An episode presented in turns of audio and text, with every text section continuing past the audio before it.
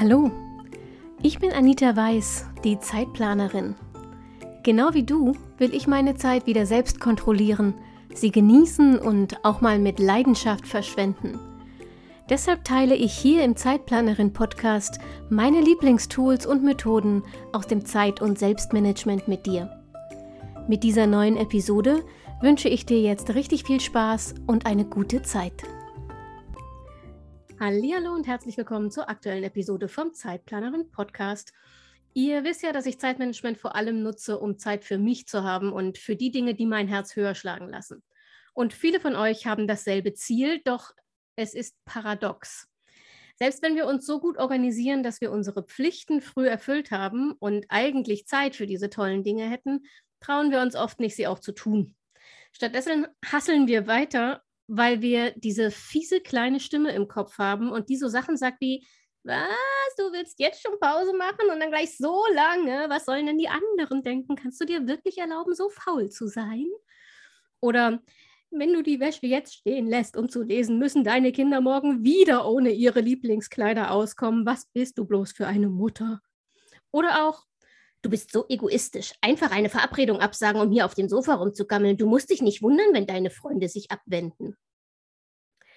Laut ausgesprochen klingt es abwegig, dass wir dieser fiesen Stimme nachgeben, aber ganz ehrlich, im Alltag lassen wir uns allzu oft auf genau diese Weise manipulieren. Und deshalb habe ich heute einen Gast im Podcast, die weiß, wie man die fiese Stimme im Kopf ausschaltet. Und Achtung, nein, auch wenn es eine Frau ist, du wirst hier niemals im Leben nicht, nie, nie, nie das Wort Gästin hören, egal wie dankbar ich für die Gleichberechtigung bin. Nicole ist psychologische Beraterin und wir arbeiten inzwischen seit über einem halben Jahr zusammen, weil ich ein paar meiner blinden Flecken in Sachen Persönlichkeitsentwicklung aufarbeiten wollte. Und das schlechte Gewissen, wenn ich weniger als 120 Prozent für alle anderen gemacht habe und mir viel Zeit für mich genommen habe, das ist in unseren Gesprächen immer wieder Thema. Und weil ich eben weiß, dass es euch genauso geht, ist sie heute hier. Hallo Nicole. Hallo, ich musste gerade so lachen mit dem, was du erzählt hast, weil wir das alle kennen und jeder hat diese Stimme. ja, hallo. Auf die Stimme komme ich später nochmal zu sprechen, aber bevor wir richtig ins Thema einsteigen, ähm, würde ich dich gern ein bisschen besser vorstellen und damit das nicht so langweilig ist, habe ich mir ein neues Format ausgedacht und du bist sozusagen uh. das Versuchskaninchen, denn bisher hat es noch keiner getestet. Okay? Okay, also, gerne. Ich habe vor mir einen Katalog mit 20 persönlichen Fragen, die durchnummeriert sind. Du darfst mir jetzt nacheinander drei Nummern nennen und diese Fragen stelle ich dir und die darfst du dann beantworten. Mhm. Okay? Ja. Welche Nummer hättest du gerne als erstes? 19. Oha. Wofür wünschst du dir mehr Mut? Für die Scheidung, die demnächst wahrscheinlich auf mich zukommen wird. Autsch. mhm. Okay. Ja, das wird eine große Hausnummer und da sind einige innere Stimmen, die da ganz viel erzählen. Mhm. Ja. Und da ist es jetzt gerade die Aufgabe, trotz dessen, trotz allem, was da jetzt gerade im Außen ist und was da jetzt äh, spricht und was man für Ratschläge bekommt, für Erfahrungsberichte, was man sich so denkt, trotzdem immer wieder zu sich selber zu kommen und in diese Ruhe zu kommen und sich nicht davon so wegtreiben lassen, ne? so wegtreiben mhm. zu lassen von allem, was da so im Außen ist. Womit wir doch das, wieder bei der kleinen Stimme wären. Ja, genau. Dieses Was, wenn überhaupt. Und es klappt nicht immer. Natürlich kommen Sachen im Leben, ne, die halt einen einfach umhauen und die man halt so noch nicht erlebt hat. Aber trotzdem leben wir immer im Hier und Jetzt. Du hast heute, du kannst heute etwas machen und du kannst dich heute entscheiden, lasse ich mich davon verrückt machen? Und auch wie du gesagt hast, ich glaube, in deinem letzten Podcast mit der, in der Folge mit dem Straßenkehrer, da war das ja auch Multitasking und ganz viel auf mhm. einmal machen und ganz viel wuschig machen. Ähm, was bringt dir das? Ne? Was bringt dir das, so unklar im Kopf zu sein, ne? mit all den Aufgaben, die, wie so Nebel ist das ja, das vernebelt dich ja und du kannst gar nicht mehr klar denken. Und das hilft niemandem, das hilft dir nicht, das hilft deiner Umgebung nicht und da immer wieder sich selber so zurückzuholen. Das klappt nicht immer, aber ne, wenigstens, dass man ab und zu dran denkt und sagt, okay. Okay. Welche Frage hättest du gerne als nächstes? Die sieben. Die sieben. Welches Buch liest du immer wieder? Keins, glaube ich. ich. Also ich lese, ich lese ganz viele Bücher, aber immer wieder kann ich dir jetzt ehrlich gesagt nicht sagen, was ich immer wieder lese. Es gibt nichts. Es, gibt so viele neue, tolle Bücher, dass ich mir immer denke, oh, das liest du ein zweites Mal. Und dann habe ich so viele ungelesene und ich komme gar nicht dazu, irgendein Buch noch einmal zu lesen. Ah, ich auch. Die ungelesenen in meinem Schrank würden für drei Leben reichen. Aber ich habe tatsächlich die Bücher meiner Lieblingsautorin, die ich schon sammle, seit ich 18 bin. Da habe ich Bücher bestimmt schon acht, neun Mal gelesen. Wow. Ja. Ich überlege gerade, ob es Bücher gibt, die ich mehrmals gelesen habe. Also fällt mir jetzt gerade nichts ein. Aber Macht ich habe heute zwei, zwei, neue Bücher gekauft. Sehr gut. Bücher kaufen ist immer gut. Super. Okay, und die dritte Nummer? Die elf. Worüber kannst du lachen? Oh, über ganz viel. Über viel. Über gute Witze. Manchmal auch schlechte Witze. es gibt auch ganz schlechte Witze, über die man sehr gut lachen kann. Ich hatte mal auf Arbeit, äh, war gerade, da war ich relativ neu bei mir damals in, in der Stelle. Und die Stimmung war so mies. Und weil alle so gestresst und so, habe ich angefangen, kennt, kennst du diese Mutti-Mutti-Witze? Nee. Oder deine Mutter.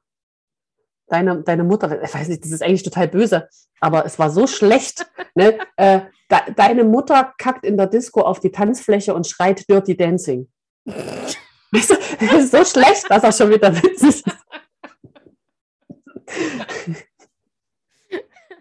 Okay, der ist wirklich echt unterirdisch. Ähm, ja, deshalb aber, ne, wenn, wenn man sich das vorstellt, da gibt es ganz böse Witze davon. So. ja, so, also ich ansonsten auch ganz viel. Meine Kinder, äh, irgendwelche Videos, keine Ahnung, viel. Wirklich. Was in den drei Fragen übrigens, danke, dass du das Versuchskaninchen gespielt hast. Ich glaube, das Format gefällt mir. Das mache ich weiter für alle weiteren Interviewgäste. Ähm, was nicht zur Sprache kam, ist, du hast zwei Kinder. Ja. So. Und irgendwie, also ich habe ja keine Kinder, aber irgendwie habe ich das Gefühl, dass ein ständiges schlechtes Gewissen so eine Art gratis Geburtsgeschenk ähm, zu sein scheint. Jedenfalls kämpfen alle Mütter und auch viele Väter in meinem Bekanntenkreis irgendwie ständig mit dieser Angst, ihren Kindern nicht gerecht zu werden, ähm, nicht genug zu geben, nicht genug zu sein und so. Kennst du diesen Zustand auch und betrifft der Eltern tatsächlich besonders? Ja, kenne ich, aber hatte ich am Anfang auch. Du musst, die Kinder müssen immer rausgehen, du musst mit denen ganz viel machen und ne, du musst ja und hm.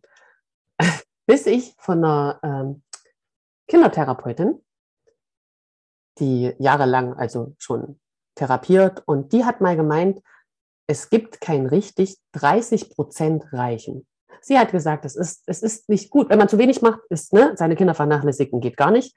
Zu viel machen, die besagten Rasenmähereltern, ne, äh, ist auch nicht gut, weil du deinem Kind ja diese Eigenverantwortung nimmst und dass sie später im Leben ihr, ihr Leben leben können oder halt auch alleine zurechtkommen. Und das wollen sie ja. Du nimmst ihnen diese Autorität, die sie irgendwann dann auch mal, oder Autonomie, die sie dann irgendwann auch mal entwickeln wollen. Deshalb, die meinte dann mal, 30 Prozent reichen. Und da muss ich sagen, das ist eine Zahl, die mich sehr entspannt hat. Seitdem ist, oh geil, es regnet, wir müssen heute nicht raus, ne? Es ist auch immer so, ach, ich kann jetzt, ne? Es ist immer noch, öfter müssen wir rausgehen, aber es ist jetzt öfter mal, ich sage, nee, wenn es den Kindern gerade Spaß macht, hier lieber ein Brettspiel zu spielen oder irgendwas. Oder äh, die Große ist jetzt zehn, äh, ich möchte mit meiner Freundin shoppen gehen, ja, dann ist das so. Dann ist das okay. Aber du musst jetzt nicht du bist nicht der Alleinunterhalter deiner Kinder. Und das ist für viele, also für mich war es sehr heilsam, diese nur 30 Prozent, weil ich dachte, oh krass, das kriege ich hin. Ne? Wenn du mal sagst, oh 100 Prozent und du weißt halt nicht, was ist richtig. Du hörst auf der einen Seite, da ist ja nicht vernachlässigen, du musst ganz viel machen und äh, dies, das, jenes.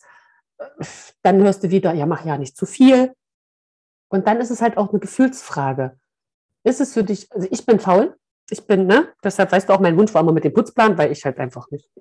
Und ähm, da halt auch, ich, ich schleppe meine Kinder nicht fünfmal die Woche zu irgendwelchen Freizeitaktivitäten, weil ich zu faul bin, die da irgendwo hinzufahren. Wir hatten das mal mit der Kleinen, da war die vier. Das war ganz schlimm. Da musste mein Mann in den Kindergarten, musste mit ihr an der Straße stehen. Da war ich noch fest angestellt, weil ich nicht vor halb vier Feierabend machen konnte. Ich bin dann hingefahren, habe die eingesagt. Wir sind dann zum Karate oder irgendwas war das. Dann bist du da angehetzt gekommen, hast das Kind umgezogen und dann hast du eine Stunde und hast da gewartet, bis die fertig sind. Und das jede Woche. Und dann habe ich irgendwann gesagt, nee. Und es hat dem Kind zwar Spaß gemacht, aber jetzt auch nicht so überragend viel. Und dann musst du dir auch überlegen, warum? Warum machst du das? Zwei Menschen haben ihre, gut, wir haben eine Stunde uns unterhalten und haben da auch irgendwelche Getränke getrunken. Und, aber es war für uns irgendwie, auch, man kann jetzt auch nicht sagen, man hätte das als Datezeit nutzen können oder so. Die anderen Eltern saßen ja da alle auch rum. Also man, es war irgendwo sinn, sinnlose Zeit und auch dieser Stress. Ich muss jetzt hier ganz pünktlich. Oh Gott, nicht, dass da jetzt wieder Stau ist und er steht ja schon an der Straße mit der Kleinen und oh, das war es nicht wert. Und das muss man sich auch immer überlegen. Ist es das wert, sein Kind fünf, sechs Mal die Woche irgendwo hinzufahren? Wenn das Kind etwas unbedingt haben möchte, ist das kein Ding. Aber du solltest nie Sklave deines Kindes werden und umgekehrt genauso. Aber es betrifft ja nun nicht nur, El also wie gesagt, bei Eltern fällt es mir besonders auf, ne? aber dieses ja. schlechte Gewissen, über das wir heute reden wollen, betrifft ja irgendwie nicht nur Eltern. Hm. Warum können wir nicht loslassen? Also warum haben so viele Menschen ein schlechtes Gewissen, wenn sie nicht rund um die Uhr Leistung bringen?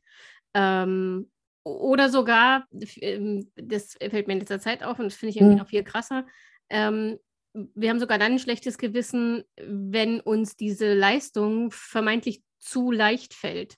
Weißt du, was ich meine? So dieses, dann ist es ja keine Arbeit und so. Hm. Ja, weil du musst ja überlegen, was wurde dir in der Kindheit beigebracht? Was wird unseren Kindern heute in der Schule beigebracht? Es wird immer beigebracht, oh, du hast einen Fehler gemacht. Es werden immer auf deine Fehler ne, und auf deine Leistung geguckt. Es ist nicht, oh, du hast eine Vier und du hast dich angestrengt. Ne? Du hast dich übel angestrengt, aber es war halt einfach nicht dein Thema. Und ich bin ja froh, dass du gerade so eine Vier geschafft hast. Also, ne, das, das ist nicht. Oh, wieso hast denn du nur eine Vier? Es ist halt nie gut genug. Und das ist halt heutzutage auch, dadurch, dass es halt so viele Möglichkeiten gibt.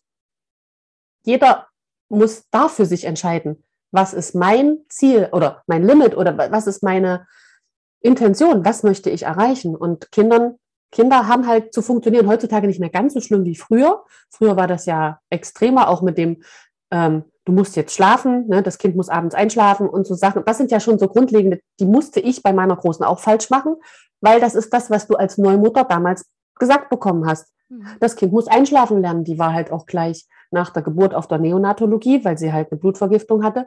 Und ähm, da hieß es so, sie dürfen alle vier Stunden runterkommen. Das heißt, das Kind musste von fortan lernen, Mama kommt nur alle vier Stunden. Wenn du dazwischen schreist, kommt vielleicht mal jemand, aber dein, deine Bedürfnisse werden nicht befriedigt. Mhm. Und das ist halt, das, das, man kriegt keinen Elternführerschein. Man kann Kinder machen und es bringt einem aber, klar, die Hebamme bringt bei, wie man das Kind wickelt, wie man das füttert und aber was für Bedürfnisse so ein kleines, süßes Wesen eigentlich hat und wie, wie bedürftig das auch im ersten Jahr ist, das sagt einem niemand. Und schon allein dieses, das Kind muss schlafen, lass es schreien, bis es einschläft, das macht dieses Grundbedürfnis, dieses, diese Grundbindung kaputt oder lässt die überhaupt gar nicht entstehen. Und diese Grundbindung entsteht im ersten Jahr, im ersten Geburtsjahr. Im ersten Geburtsjahr soll man alle Bedürfnisse des Kindes erfüllen, denn es lernt, wenn ich, wenn ich ein Bedürfnis habe und schreie, dann wird mein Bedürfnis gestillt. Ich kann darauf vertrauen, dass jemand da ist und mir hilft, weil irgendwann ist das Kind eigenständig, aber im ersten Jahr halt leider nicht. Und das sind halt so Dinge, die wir halt gelernt kriegen. Es ist einfacher, sein Kind anzunölen, jetzt zieh dir die Schuhe an und mach hin.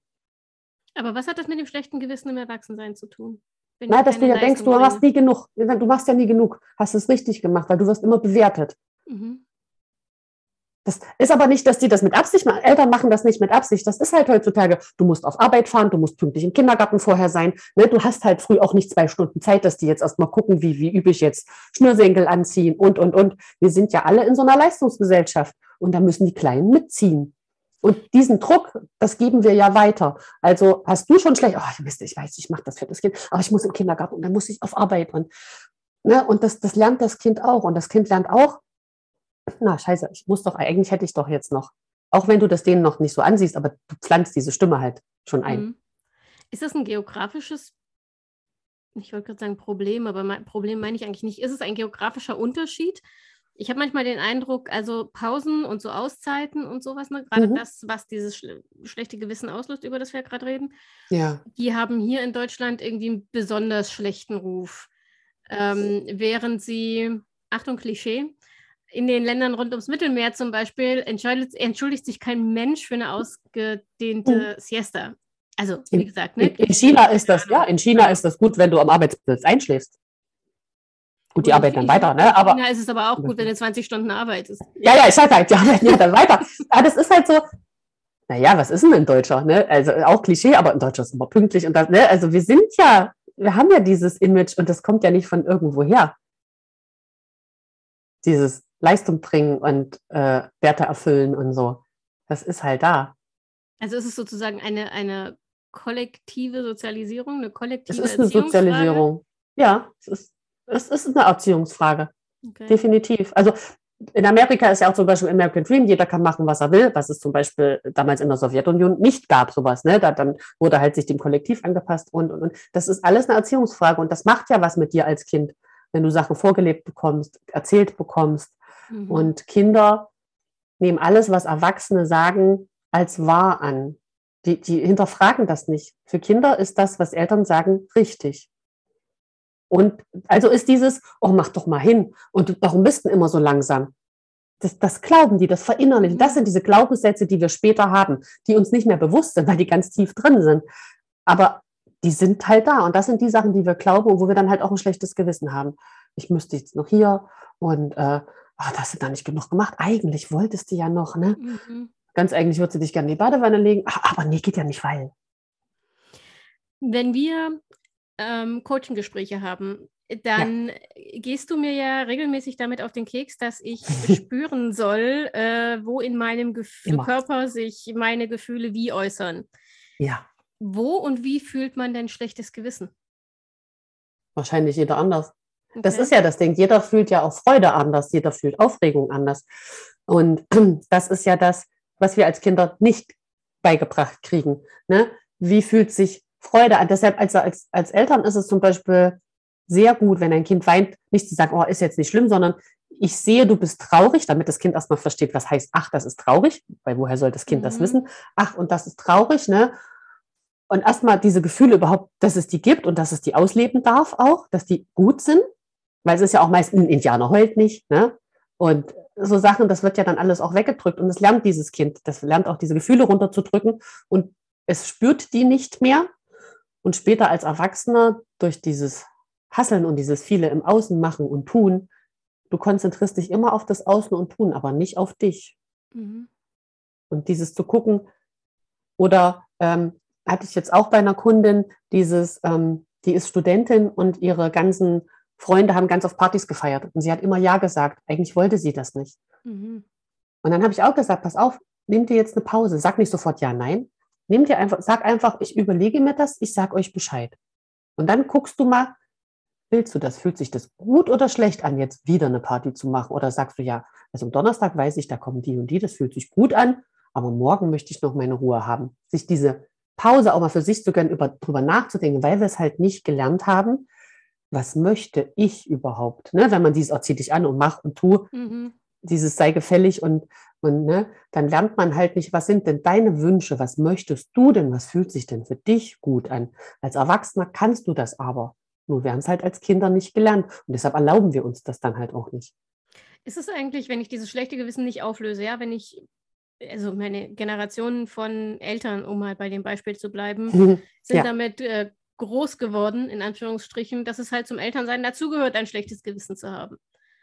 Stempel drauf, Akte zu, lebt damit, sozusagen. Ähm, ja. Wenn man das so handhabt, ist das ist, ist schlechtes Gewissen schädlich für uns, also psychisch und physisch? Naja, schlechtes Gewissen, das will ja gesehen werden, ne? sonst würde das ja nicht sagen. Mm, ähm, aber naja, es ist halt, so ein Dilemma. ähm, du hast ja auch Erfolgserlebnisse. Es, es, gibt ja immer zwei Seiten der Medaille. Ne? Wenn du viel machst, dann hast du ja dann auch Erfolgserlebnis. Auch guck mal, was ich gemacht habe und ich bin ja was wert. Du hast ja auch gelernt, mein Wert kommt durch meine Leistung. Aber das schlechte das, Gewissen entwickelt sich ja nicht, wenn ich viel mache, dann bin ich ja fein, sondern das schlechte Gewissen entwickelt sich ja, wenn ich eben nicht so viel ja. mache, wie ich ja, weil sollte. du willst ja diesen Wert, genau. Du, du schaffst es nicht, dir selber diesen Wert zu geben. Aber wenn ich ganz viel mache, deshalb hast du dieses schlechte Gewissen, weil du noch nicht genug gemacht hast. Mhm. Du hast ja noch nicht gemacht, um noch nicht genug gemacht, um, um wertig zu sein für dich, um, um diesen Wert, den du eigentlich haben möchtest, zu erreichen. Aber manchmal geht es auch einfach körperlich nicht. Das kannst du auch manchmal einfach nicht. Das Gewissen ist trotzdem da. Du hast Kopfschmerzen, du willst einfach nur noch im Bett liegen, kannst vielleicht auch gar nicht aufstehen. Und dein schlechtes, ah ja, aber eigentlich hast du dir heute vorgenommen, hm, und überhaupt. Und manchmal habe ich das, auch einfach keinen Bock Das auch. Und dann prokrastinieren wir und dann schieben wir es direkt ja, auch. Ja, aber trotzdem, ne? Richtig. Und dann, dann das Erlauben. Dieses Erlauben, das ist okay. Und nicht, aber das heißt, ah, du, musst, du würdest du musst, schon sagen, aushalten ist keine gute Idee. Man sollte schon gucken, dass man es irgendwie aufgelöst kriegt. Es gibt Momente, da ist Aushalten okay, aber irgendwann, irgendwann sollte man das wirklich auflösen. Weil es gibt manchmal stressige Situationen, dann hast du eine Deadline und so, dann ist es halt einfach so. Da kannst du nicht sagen, oh, jetzt gehe ich erstmal ganz kurz, ne? Mhm. Ähm, du kannst mal durchschnaufen, aber kannst jetzt nicht sagen, ich nehme jetzt einen halben Tag Urlaub. So. Manche Sachen sind halt einfach, die müssen jetzt mal schnell gemacht werden. Und dann ist es auch okay, da einfach mal durchzuziehen. Aber das kannst du halt nicht auf Dauer machen. Ich sag mal, die ganzen Leute, die halt jetzt ins Burnout geraten, das sind Menschen, die, bei denen ist der Schnitt nicht 100 Prozent, den, den ihr Normal liegt bei 150 und mehr. Und die machen das weiter und weiter und weiter. Sie selber merken es aber schon gar nicht mehr, weil das denen das normal ist. Aber irgendwann sagt dein Körper, äh, stopp mal, stopp mal, das war jetzt eine Weile gut, aber ich kann jetzt nicht mehr, weil jetzt geht es an die Substanz. Also aus eigener Erfahrung kann ich sagen, doch, du merkst das. Mhm. Ähm, aber du bist hervorragend darin, dir selber und deiner Umgebung einzureden. Das ist doch nur diese Woche so. Ich glaube, das war der Satz, den mein Mann in, in während meiner drei Burnouts damals am häufigsten ja. Das ist nur diese Woche, nächste Woche wird das besser. Aha. Ja klar, du redest dir das schön. Und das ist ja auch dieses immer weiter und weiter. Ne? Du redest dir das ja noch schön. Bis dein Körper irgendwann sagt, nee, stopp mal, stopp mal, hier, jetzt hau ich die Bremse rein. Dein Körper oder hervorragende Therapeuten. Also bei mir war, ich hatte ja das große Glück. Wenn du das, schon einen hast. Ich habe das zwar dreimal gemacht, aber ich hatte ähm, äh, ja. eine Ärztin beziehungsweise dann auch eine Therapeutin damals wegen ähm, ganz anderer Dinge, wegen meines Morbus Crohn, mhm. die damals zu mir dann gesagt haben, äh, mal Achtung hier bitte, seien wir doch mal ehrlich, es ist nächste Woche nicht anders. Und alles, was Sie mir gerade schildern, sind Burnout-Symptome, Stufe, ich habe schon wieder vergessen, drei oder sowas. Also es gibt beim ja. Burnout, beim Burnout gibt es irgendwie vier oder fünf Stufen. Äh, keine Ahnung, ich habe es verdrängt. Ja, aber, das, aber du selber hast trotzdem, ne? Und dein Körper also hat aber war, schon gesagt. Ich war jedenfalls nicht, noch nicht körperlich tatsächlich mhm. ähm, am Zusammenbrechen, sondern aber, es waren diese Vorstufen. Ähm, ja. Und diese Vorstufen, die, die merkst du nicht tatsächlich. Also das merkst du als Betroffene nicht, weil äh, im Prinzip geht es dir ja gut, ne? dass du nie zur Ruhe kommst, dass du nicht abschalten kannst, dass du Hände und Füße nicht, nicht stillhalten kannst, dass du ein permanentes schlechtes Gewissen hast, äh, wenn du nicht arbeitest, dass du aber gleichzeitig nicht mehr vernünftig arbeitest, weil deine Energie so low ist, dass du ähm, mhm. einfach nicht mehr produktiv bist und für alles dreimal so lange brauchst, weil du ewig prokrastinierst und dich nicht konzentrieren kannst und so. Das merkst du alles nicht. Ähm, was du dann merkst, ist der Zusammenbruch. Und der ja, ist merkst, mir zum Glück, ja. ähm, da bin ich zum Glück verschont geblieben, weil die das eben alle dreimal rechtzeitig gemacht haben. Wie gesagt, auf diese Weise musste ich es halt dreimal durchmachen, bis ich mhm. kapiert habe, was da eigentlich Fakt ist so einen Zusammenbruch muss man hoffentlich nur einmal durchmachen. Aber ähm, da hatte ich großes Glück im Vergleich zu anderen Burnout-Patienten. Ja. Ja, und auch die ersten körperlichen Anzeichen, über die geht man drüber. Ja. Und irgendwann, die kann man auch ausschalten irgendwann. Ne? Wenn du gelernt hast als Kind, hab dich nicht so, heul nicht so, dann bist du nicht so schmerzempfindlich. Du hast gelernt über diesen Schmerz, und das, ne, das, das ist irgendwann einprogrammiert. Du bist halt nicht so schmerzempfindlich. Und deshalb, wenn der Körper sagt so, uh, hier zieht es jetzt ein bisschen, gehst du drüber weg. Ja, ist halt, Schmerztoleranz halt, ist, halt, ist halt immer eine Frage, da hängen ja ganz viele ähm, äh, Komponenten, spielen mhm. da zusammen. Also ja. in meinen chronischen Kopfschmerzen, wenn du 20 Jahre Kopfschmerzen hast, wirst du auch schmerztolerant. Das hat nicht zwingend was mit Erfahrung der Kindheit zu tun, sondern es ist einfach Schmerzgedächtnis. Du merkst es nicht mehr so leicht. Ja. Also du merkst, du brauchst wie, wie, so, ein, wie so ein Drogenabhängiger, du brauchst eine immer höhere Dosis, um, es, um eine Wirkung zu spüren. Ist halt die negative Wirkung beim Schmerz, aber ja. im Prinzip ist es dasselbe. Und ich habe dann irgendwann ja auch Kopfschmerzen erst, also während des Tages, ja, Kopfschmerzen mhm. erst im kurz vor Migräne-Stadium wahrgenommen. Ja. Leichte Kopfschmerzen habe ich nur wahrgenommen, wenn ich auf der Couch saß und nichts gemacht habe. Aber hat sich es bei dir verändert, seitdem ich immer sage, hör auf deinen Körper, dass du manchmal jetzt Sachen merkst, die dein Körper sagt? Oder dass du mal, hm, irgendwie ist gerade jetzt. Also äh, nicht bei den Kopfschmerzen, weil da habe ich nee. ja jetzt eine hm. Schmerztherapie, das kann ich jetzt nicht mehr wegkauen. Aber ja, klar, also diese, gerade diese extrem nervige Geschichte, wo fühlst, dich, wo fühlst du das in deinem Körper? Ja. Das ist eine doofe Frage eigentlich, ne? Als ich die das erste Mal, Boah, das erste so Mal gekriegt habe, dachte ich, was will die von mir? keine Ahnung, was will die von mir, dachte ich am Anfang. Fühlst du dich total bescheuert? Wo, wo fühlst ja. du dein schlechtes Gewissen? Oh, Nicole, was weiß ich, geh mir doch nicht auf den Keks. Sag mir, was ich dagegen machen soll. Genau. Gib mir eine Pille und dann hat sie Ja. Genau. So. Aber ja, das hat mhm. natürlich geholfen, sich da reinzufühlen. Und ich meine, es ist halt alles, es sind Sachen, das ist so fein, dass man, glaube ich, extrem viel Übung braucht für solche Wahrnehmungsgeschichten. Mhm. Ja, ist alles Übungssache, richtig. Eben, weil, du hast das, du hast es ja nicht gelernt, du, du kannst es nicht. Das ist einfach eine neue Tätigkeit, die du jetzt, ne? Mhm. Und das ist, als ob du einen Job anfängst. Da geht auch nicht alles gleich am ersten Tag. Deshalb, ja. und immer wiederholen, wiederholen, üben, üben. Wie laufen lernen. Ich glaube, da sind wir schon mitten in meiner nächsten Frage, denn ich wollte dich ja. gerade nach deinem ähm, Mini-Online-Kurs fragen. Du hast ja mal ein Thema, äh, Quatsch, ein Thema ja. zu dem Kurs, einen Kurs zu dem Thema gemacht, wollte ich sagen. Ja. Ähm, und ich liebe deinen Titel, Leben statt Leisten. Hm, mal hm. schauen. Hm. Höchstwahrscheinlich werde ich ihn mir klauen für diese Podcast-Episode als Überschrift. Gerne. Mal gucken. Gerne. Ähm, magst du vielleicht mal kurz erzählen, wie du dieses Thema schlechtes Gewissen, wie nehme ich mir Zeit für mich ohne schlechtes Gewissen und so weiter, wie du das in, den, äh, in dem Kurs mit deinen Teilnehmerinnen äh, ja. erarbeitet hast? Das waren ja, glaube ich, nur drei Wochen und es waren nur Frauen, ne?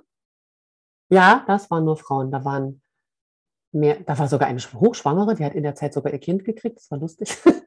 ähm, eine Dreifachmama hatte ich dabei, eine Lehrerin, äh, ganz viele unterschiedliche. Also die Hälfte waren mit Kindern, die Hälfte ohne. Komischerweise. Und wie man das arbeiten. Ja, also das ist halt auch ne, viel, viel Achtsamkeit, also auch dieses mhm. Körperempfinden und alles. Darum ging es halt auch.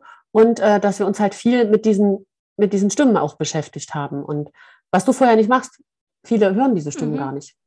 Du, du weißt manchmal gar nicht, dass die da sind ne, dass sich mal dieses, dieses schlechte Gewissen überhaupt bewusst zu machen, das ist immer, sage ich ja immer, der erste Schritt ist immer bewusst machen. Weil wenn du weißt, dass was da ist, dann kannst du auch was verändern oder kannst mhm. es ne, mildern, wie auch immer. Und das ist immer der aller, allererste Schritt. Und dann lernen wir mit dieser Stimme umzugehen. Und am Ende ist diese Stimme unser Freund. okay, dann äh, kommen wir jetzt sozusagen zu dem Punkt, ähm, auf den wahrscheinlich alle hingefiebert haben und deshalb äh, 30 Minuten schon ausgehalten haben, um diese finale Frage beantwortet zu bekommen. Uh. Was konkret hilft gegen dieses schlechte Gewissen? Also hast du vielleicht wirklich so ein, zwei konkrete ja. Übungen, die die Leute mit nach Hause nehmen können, jetzt nach dieser Podcast-Folge und mit der sie dieses Wahrnehmen und Umwandeln trainieren können? Also die oberste Frage, die du dir öfter mal am Tag stellen würdest, solltest, solltest, müsstest, wie auch immer, nein, müsstest solltest, ist, was fühle ich gerade? Es fühlt sich das gut oder schlecht an? Fühlt sich das, was ich mache, gerade gut oder schlecht an? Und das einfach nur mal dich hinzusetzen und da kannst du auch, äh, wenn du gerade so voll drin bist und gibt es auch so eine schöne Atemübung, so vier mal vier heißt das, ne? du zählst bis vier, während du einatmest, zählst bis vier anhalten, wie, wie, so eine Box musst du dir vorstellen, die du damit zeichnest. Ähm, die nächsten vier ist dann ausatmen und dann nochmal vier anhalten. Und das bringt dich körperlich schon mal ein bisschen zur Entspannung, weil in diesem Hassel und, und Hektik und Stress sind wir eigentlich in diesem Kampfmodus, den wir aus Urzeiten noch haben. Ne? Wir sind eigentlich beim Kämpfen, beim Wegrennen, beim äh, Stress halt. Ne? Mhm. Und da müssen wir erstmal kurz runterkommen. Und das kann man halt mit dieser Atmung sehr gut machen, weil du kannst dein Unterbewusstsein sehr gut über den Körper ansprechen, was viele nicht wissen. Du kannst nie auf einer Bühne stehen und sagen, ich bin nicht aufgeregt, ich bin nicht aufgeregt. Wird nicht funktionieren. Aber über den Körper. Und das geht halt mit der Atmung sehr gut. Deshalb, und wenn du das eine Weile gemacht hast, dann merkst du auch, ah, warte mal, jetzt werde ich ein bisschen ruhiger. Und dann kannst du dich fragen, fühlt sich das für mich gut an? Ist das jetzt gut so? Damit du auch mal wieder zurückkommst. Du bist ja die ganze Zeit nur im Außen in diesem Machen, Machen, Machen. Und dann irgendwann, oh Gott, schon Feierabend. Eigentlich ja noch eine halbe Stunde, ne? Und dann erstmal so, fühlt sich das jetzt gut an? Nee, eigentlich ist voll scheiße. Vielleicht kannst du es jetzt einfach mal lassen. Ne? Mhm. Einfach dieses immer wieder zurück und, und nicht immer nur im Außen sein, sondern dieses Fühlen, dieses Zurückfühlen. Und da habe ich jetzt auch für mich, ich fand Meditation war für mich immer schwierig, weil ich mit den Gedanken ja auch immer überall und nirgends bin. Ich könnte mich jetzt nicht vor eine Kerze setzen und da diese Kerze angucken und versuchen, meine Gedanken stillzuhalten. Ähm, und ich bin jetzt nicht so der spirituelle Mensch. Für mich muss das immer eine rationelle, logische ähm, Hintergrund haben, warum man Sachen macht. Mhm. Und ich hatte halt vor ein paar Wochen gelesen, dass Meditation dein Gehirn dazu bringt, diese graue Gehirnmasse zu vergrößern. Das heißt, du bist fokussierter und klarer und gleichzeitig minimiert es aber ähm, deine Amygdala. Und die ist dafür da, damit du halt nicht in diesem Kampf- und Fluchtmodus bist. Ne? Das, dieses Amygdala ist, ist auch noch aus Urzeiten dieses, dass du schnell anspringst, wenn, wenn irgendwas ist. Und da habe ich jetzt angefangen vor ein paar Wochen, jeden Tag wirklich so eine Meditation. Gibt es ganz viele Podcasts, ganz toll, ne? Also gesprochen, du setzt dich hin, hörst zu und versuchst einfach entspannt zu sein. Und nur allein dieses, dieses mal ruhig sein, bringt dich ja selber schon wieder runter. Und das hilft dir auch nicht mehr in diesem Stress so reinzufallen, sondern du bist halt ein bisschen klarer und fokussierter. Statt Multitasking und guck mal, was ich heute alles geschafft habe. Und wie macht man dann die Stimmen zu seinem Freund? Indem man die umwandelt. Und deshalb sollen die Leute in den Kurs kommen und dann können sie es lernen. also, liebe Leute, ihr habt es gehört. Ähm, Wahrnehmen und Umwandeln. Zum Wahrnehmen hat Nicole gerade schon Übungen ähm, verraten. Den äh, Link Gibt's zur Website und zum Kurs ähm, äh, und zu Nicoles Website, wie gesagt, äh, packe ich euch in die Show Notes. Aus Zeitmanagement-Sicht gibt es dafür noch, äh, gibt es dazu auch noch was zu sagen. Ähm, ich würde euch zum Beispiel empfehlen, beschäftigt euch mal mit allem, was dazu dient, die Tages-To-Do-Liste schlank zu halten. Oh ja. Das ist ein, ein Problem, das, also in den letzten Wochen habe ich immer mal wieder E-Mails gekriegt von Leuten, die ähm, um einen Tipp gebeten haben bei einem bestimmten Zeitmanagement, eins, zwei, drei, bei einem bestimmten Zeitmanagement-Problem. Und die aller, aller, aller häufigste Frage war tatsächlich, ich packe mir meine Tage immer so voll, was soll ich tun? Und, na, und es ist, und naja, ist so ganz so einfach ist es ja auch ich weiß, nicht. Ich weiß. Aber es gibt tatsächlich jede Menge Methoden. Du kannst auf zeitplanerin.de slash blog oder slash podcast oh, ja. mal nachgucken.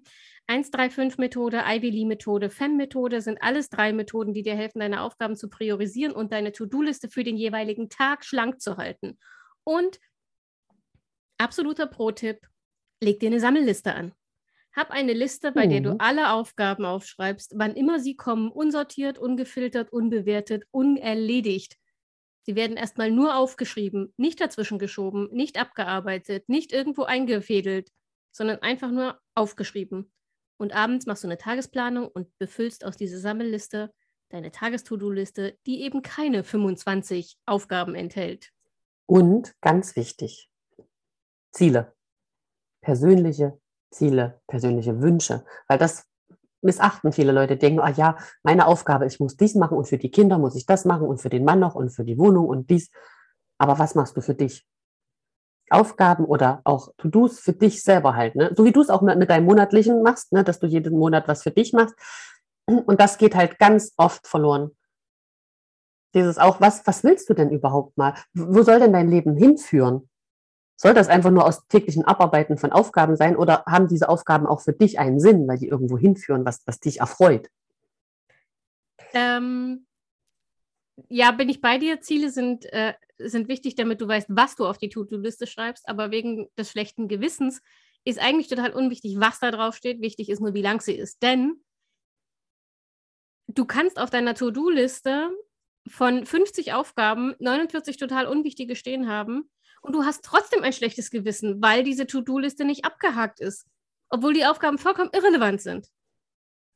Überliste dein Gehirn, indem du deine To-Do-Liste kurz machst. Und wenn du sie abgearbeitet hast, also alles an dem Tag abgehakt ist, ist dein schlechtes Gewissen nicht mehr ganz so groß, weil ja. du hast ja visuell sichtbar, dass du geleistet hast, sozusagen. Dass du Die volle Leistung hm. gebracht hast, weil du deine Tagesliste abgearbeitet hast. Ja, ja, aber es gibt ja viele, die halt wirklich ihren Tag so zuballern mit Sachen, die vielleicht heute nicht unbedingt notwendig sind. Ne? Man muss nicht drei Tage äh, in der Woche einkaufen gehen.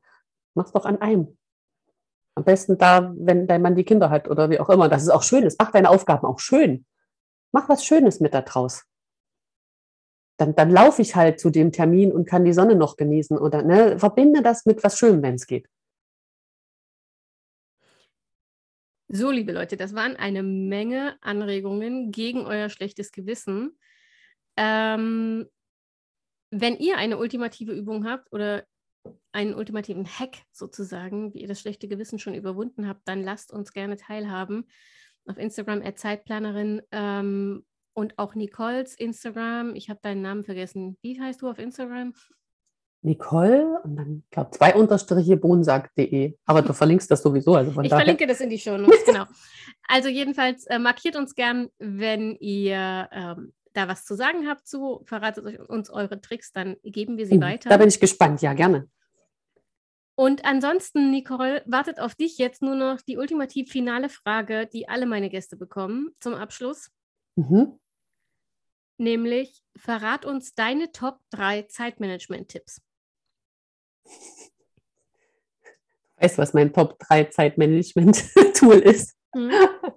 Bullet Journal. Das ist eigentlich das, was mich gerettet hat. Mhm. Top 3, das ist eigentlich das, was ich den ganzen Tag verwende. Das nehme ich wirklich. Und Top 3, dann mache ich gerne mal diese Pomodoro, ne, mit den, ja. so jetzt ziehst du mal durch und machst mal. Das ist halt auch, ne, das schlechte Gewissen mal ein bisschen so intim sagt, okay, jetzt mache ich auch mal. Das ist ja auch manchmal gut, dass man dann durchzieht. Und ich probiere halt immer mal Sachen aus, aber ich habe keine drei, die ich immer mache. Ich probiere dann immer was Neues aus, muss ich echt sagen. Also was ich jeden Tag mache, ist wirklich Bullet Journal. Mhm. Das ist wirklich das Tool, weil du ja alles hast, wie mit deiner Aufgabensammelliste, da ist halt alles drin, ne? Und du weißt genau, wo du es findest. Ja, und da habe ich halt auch meine Tagesaufgaben drin. Da habe ich auch meine Tagesliste mit meinen To-Dos und mit meinen Monats-To-Dos. Ja, so. Also Bullet Journal, Bullet Journal und Pomodoro. Ja, das sind so meine zwei Lieblinge, muss ich sagen. Ja, dann mache ich schöne Musik dazu an und dann. Sehr gut. Es mhm. gibt übrigens hervorragende Pomodoro-Timer online, die haben schon schöne Musik dabei. Ja, und ich habe auch mal dieses White Noise und alles probiert, was du mal vorgestellt mhm. hast. Das ist jetzt nicht so meins, aber ich probiere das auch mal aus, weil das, du hast echt coole Sachen dabei. Mhm. Also Ambience-Videos mit Pomodoro-Timer gibt es nicht so viele richtig tolle, es sei denn, man ist totaler Harry Potter-Fan. Da gibt es ungefähr 30 Millionen verschiedene. Warum eigentlich? Weil jedes Haus seine eigenen Videos kriegt. Ach, okay. Sind ja vier Stück. Und dann gibt es ähm, halt Pomodoro-Videos aus den unterschiedlichen Unterrichtsräumen. Also es gibt zum Beispiel, ich habe ja keine Ahnung von Harry Potter, ich habe das ja nie gelesen, muss ich zugeben, also jedenfalls nicht zu Ende. Aber da gibt es Pomodoro-Timer, Ambience-Videos aus irgend so einem Poison-Gift Kräuterkunde, weiß ich nicht was. Und ja, ja, Kräuterkunde gab es, aber die Namen, da bin ich auch raus. Obwohl ich alle Filme gesehen habe und die Bücher gelesen habe. Und aus dem Zauberspruchunterricht, glaube ich. Und es gibt Pomodoro-Timer in ähm, Hag vor Hagrids Hütte und in mhm. Dumbledores Büro und in den jeweiligen Gemeinschaftsräumen der Häuser. Also, wenn man Harry cool. Potter-Fan ist und Pomodoro ausprobieren will, kann man unfassbar viele Pomodori damit vergeuden, ein Pomodoro-Video auszuwählen. Aber ja, dann bist du ja durch mit deiner Zeit, allein schon beim Auswählen. Ja, genau. So, wir haben uns verzettelt. Meine Lieben, das war's für die heutige Folge. Wie gesagt, der Titel war ja ähm, Leben statt Leisten, habe ich mir von Nicoles Online-Kurs ähm, geklaut. Gerne. Ihr findet den Link zum Kurs bzw. zu ihrer Website und zu ihren anderen Auftritten natürlich in den Show Notes und ihr findet uns auf Instagram. Und ich freue mich wie immer von euch zu hören oder wenn ihr nächste Woche wieder mit dabei seid bei der nächsten Folge vom Zeitplanerin Podcast. Und bis dahin gilt wie immer, denk immer daran, deine Zeit ist genauso wichtig wie die der anderen.